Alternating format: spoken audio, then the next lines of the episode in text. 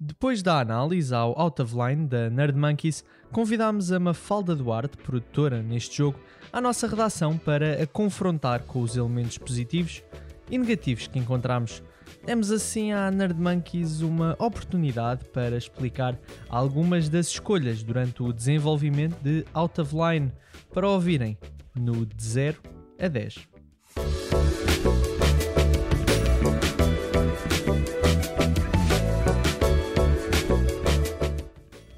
Bem, Mafalda, então vamos começar pela história do, do Out of Line. Ora, nós no jogo temos três personagens principais. Temos o Sun, que é uma criança, o nosso protagonista. Temos o Big Guy, uh, que é assim um adulto. E depois temos o Old Guy, pelo menos é, é esse o nome dele de acordo com os achievements da Steam, que é assim uma personagem um pouco mais velha. Um, existe alguma simbologia, por exemplo, sobre as três fases da vida aqui presente no Out of Line? Uh, então, sim. Um, ao mesmo tempo, uh, não.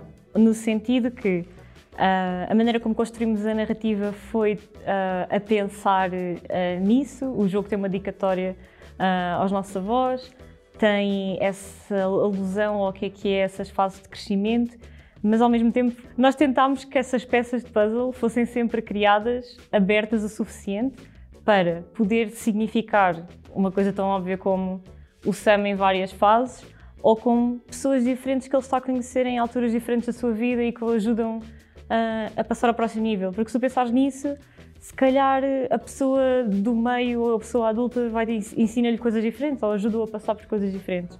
Por isso eles podem ser todos o mesmo e representar isso para ele próprio, como pode ser também simplesmente o que é que significa em diferentes fases da tua vida teres esses apoios. Então não existe um canon oficial de Out of Line? Uh, não, não existe um canon oficial do Line. Bem, mas ainda assim temos a fábrica com as máquinas a apoderarem-se, também temos uh, uma árvore que pronto, podemos considerar a árvore da vida, vá. Uh, há alguma simbologia específica para, para estes elementos todos? Não há um significado certo, mas todas as peças foram colocadas com intenção. Ou seja, têm todas um significado construído e até múltiplos significados construídos. Uh, disseste bem, há uma árvore que parece a árvore da vida. De certa maneira, também é um pouco a árvore das memórias, porque acabas por pôr lá os uh, peças de, de, puzzles passados. mas também pode ser a árvore que dá energia àquele mundo, uh, porque é de, é de frutos daquela árvore que vêm também os teus próprios poderes, os poderes da, das Spears. Um, e portanto, mais uma vez, é um sim e não. Uh, tudo, é, tudo é construído para que tu consigas retirar significado de cada uma destas coisas.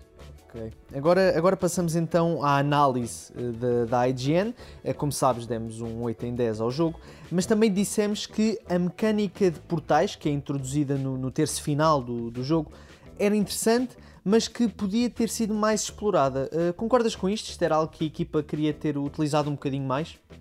Olha, uh, os portais foi um, o que se chama um happy accident, uh, no sentido em que não estavam pensados desde o início de produção a ver aquela mecânica. Foram construídas as, as, duas lanças, as cordas, um, e sentimos que estava ali a faltar qualquer coisa, qualquer coisa que remetesse ao que é, que é esta ideia do tempo, ou das memórias, ou de coisas passadas, ou de, ou de coisas pelas quais uh, já viste. Uh, e os portais ajudaram a isso, porque, como quem, quem chegar a essa parte do jogo consegue ver, os puzzles são os mesmos por os quais já passaste, mas com um twist. Os portais mudam, modificam o puzzle. Foi uma um, necessidade de narrativa que influenciou o design uh, de jogo e, e ficou incrível. Nós, quando, quando encaixámos, ficámos, porque o jogo nunca foi pensado logo do início a ser assim.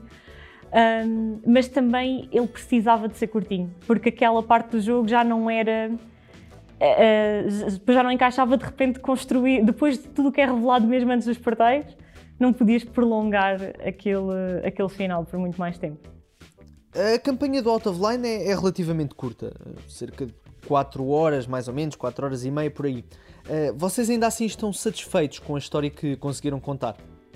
Não, eu, eu, sinto que estamos satisfeitos com a história que conseguimos contar. Mais uma vez, o, a primeira coisa que fizemos quando uh, entraram, quando a equipa ficou construída uh, e quando o Wilson, nosso game designer, entrou, foi uh, fazer o que é que seria esse caminho narrativo, da mesma maneira como um filme uh, tu tens aquele, aquele arco, não é? De narrativa. Um, e, e, foi a primeira coisa que nós criámos. O que é que significaria isso? E o que é que significa o jogador passar por essa experiência?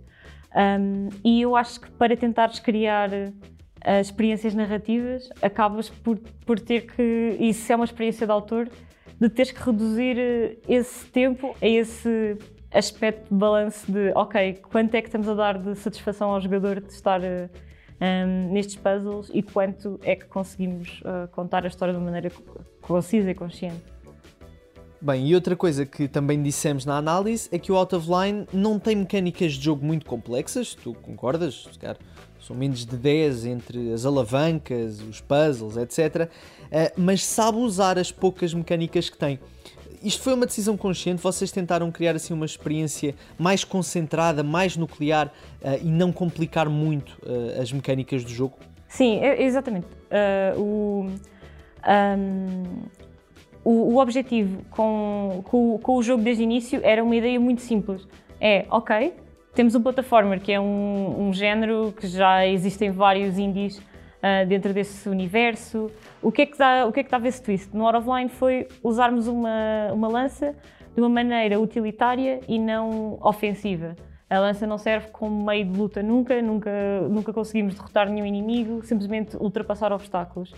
Um, e, e há, uma, há um limite para isso. Há um limite para quão divertido e, e novo tu, tu, sentes uma coisa que é baseada numa única, num único objeto numa única mecânica de jogo.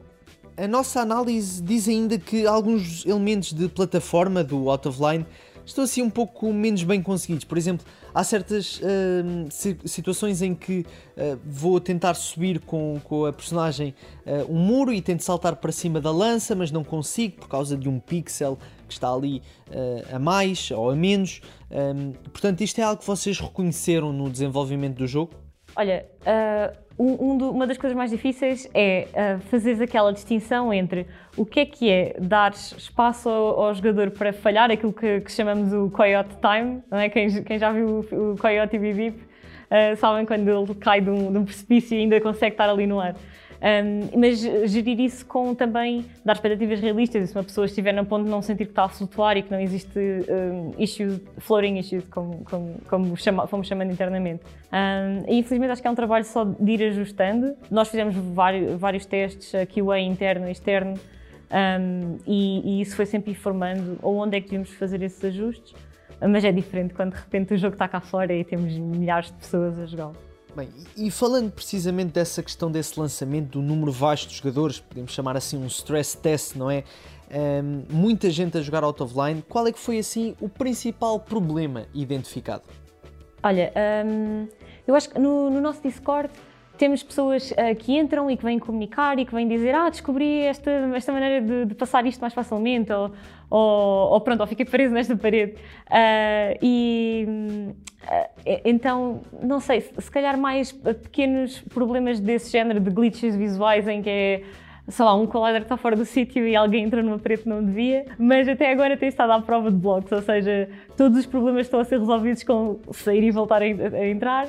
Um, mas estamos, aliás, já vamos lançar agora o, o primeiro patch, um, já a resolver alguns desses problemas visuais, mas é sobretudo problemas visuais e problemas como acabaste de descrever, não é? Um pixel aqui, um pixel ali e, ir ajustando essa experiência.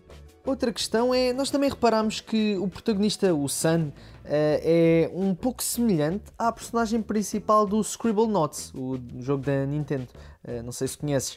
Houve alguma inspiração entre as personagens ou isto não foi intencional? Um, que eu saiba, não. Uh, o, que, o que, a maneira como, como o Sam evoluiu foi. Ele, nas primeiras versões, era, era uma coisinha mais pequenina e, e tarrancuda.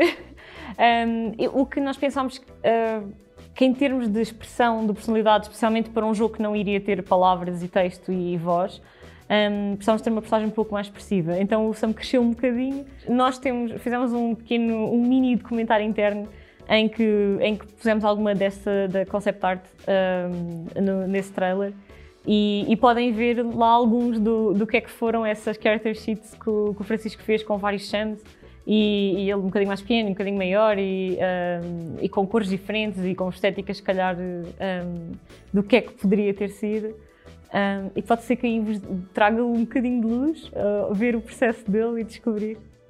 E agora que as análises já saíram, as notas já saíram, como é que tu tens olhado para a recepção crítica do Out of Line até agora? Uh, eu diria que, que, que, tem sido bastante boa. Uh, eu, eu, sei que não estamos a fazer um jogo que tivesse 10-10 em, em, lado nenhum, por várias coisas, limitações técnicas, de tempo, de, de equipa, de, uh, do que é que significa também avaliar um jogo indie, certo? é muito raro um, indie atingir esses valores, a não ser que seja de algum estúdio conhecido ou, ou que tenha um, alguma, algumas pessoas de peso uh, atrás. Ou, ou, que seja groundbreaking, tipo, é um género que ninguém está à espera e que, e que dominou. Um, e, e, não era essa a nossa intenção, eu acho, e, e eu acho que é ok. É, tipo, tu queres contar a tua história, tu queres criar o teu jogo e queres que isso seja uma experiência uh, válida uh, para as pessoas, para os jogadores, para, para quem está a interagir contigo e para a tua comunidade. Um, para, para um estúdio pequenino que fez isto, uh, que, tá, que, foi um projeto que começou na escola, que depois evoluiu para um estúdio. Um, estou, estou super contente com as notas que temos tido e com essa recepção um, crítica. Mas eu, eu sei que há, que há problemas com uh, o que é que significa fazer jogos curtos. Uh, é, há, há, tem havido muito essa crítica no mercado, não é? De quanto é que um jogo vale Uh, até por causa do aumento de preços do, dos AAA agora, tem sido hot topic, tem sido também o facto da Steam fazer refunds a jogos uh, com, acho que é um, no máximo até duas horas de jogo, já podes, podes fazer um refund. Se o jogo tiver uma hora de jogo, o que é que isso significa? O jogo é mau? Não, é, foi construído aquela experiência daquele tamanho. Aí foi intencional. Um, e, e, nós na Nerd Monkey somos muito apologistas um, de, de usar os, os videojogos como linguagem e como experimentação e que, e que os jogos curtos não só são válidos como são um, devem ser intencionalmente criados. Uh, houve uma review que disse um, o preço ainda não estava lançado, ou seja, foi uma pré-review e, e, e, dizia assim um, ah, pode não valer a pena para pessoas que queiram uh, have their money worth. Uh, mas não, não sabes ainda qual é que vai ser o preço. Como é que sabes que vai ser tipo que a correspondência preço barra tempo de jogo é válido ou não? É só porque automaticamente as pessoas assumem que se não tiver 50 horas de replayability é worthless. E, e eu, eu não concordo com isso, até porque nós vamos ao cinema ver filmes de uma hora e meia. Bem, e falamos agora da recepção crítica e agora também vamos falar do futuro. A Nerd Monkeys uh, sente-se motivada? Vocês querem continuar com novos projetos? Ah, sim, completamente. Nós temos outros jogos de estúdio um, em, em progresso, alguns que começamos a anunciar e a mostrar um pouco, outros que ainda estão, pronto, ainda, ainda estão naquela fase embrionária. Um, do Out of Line em si, depende de muitos fatores, depende, de, depende das vendas, vai depender dos nossos parceiros, do, da, de, do, de onde é que a nossa publisher AT Interactive quer, quer levar o projeto. Um, eu, eu acho que tem potencial, mas ao mesmo tempo a equipa quer eh, uma pausa criativa, porque acho que quando estás num projeto maior e estás muito tempo a trabalhar sobre a mesma ideia, corres o risco de ficar na tua cabeça e na tua caixinha e é sempre bom poder explorar outras coisas e depois revisitar o, o IP. Então será que vamos ver uma continuação da história do Sun? Fica... Malta, vão comprar o jogo e ajudem-nos a que isso possa ser uma realidade um pixel a mais, um pixel a menos, afinal é o Coyote Time. O Canon não existe, mas existe, e já está na hora de valorizarmos jogos mais pequenos. Este foi o primeiro episódio e vão poder ouvir mais neste novo projeto editorial da IGN Portugal. Até lá, esperamos pela nota de 0 a 10.